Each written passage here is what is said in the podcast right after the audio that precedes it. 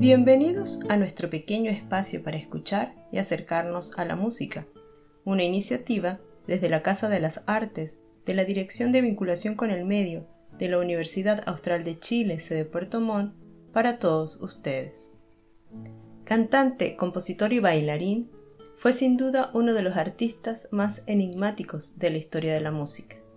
Nacido un 7 de junio de 1958, bajo el nombre de Prince Rogers Nelson, fue una figura indiscutible del pop y un renovador de la música negra en los años 80, gracias a discos como Purple Rain y Sign of the Times, en los cuales combinó el funk con la psicodelia y el pop.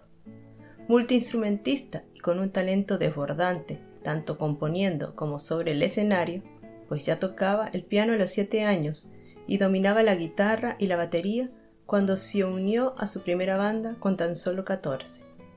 En su arrolladora carrera musical, vendió más de 150 millones de discos y ganó 7 premios Grammy, un American Music Award, un Globo de Oro y un Oscar por la banda sonora de la película Purple Rain. Su talento le llevó también al terreno de la invención. Prince figura en el registro de patentes norteamericano como diseñador de un particular cater, una mezcla de teclado y guitarra que guarda parecido con una cimitarra, bautizado como Purple XC. Hoy escucharemos de este excéntrico artista el tema Purple Rain.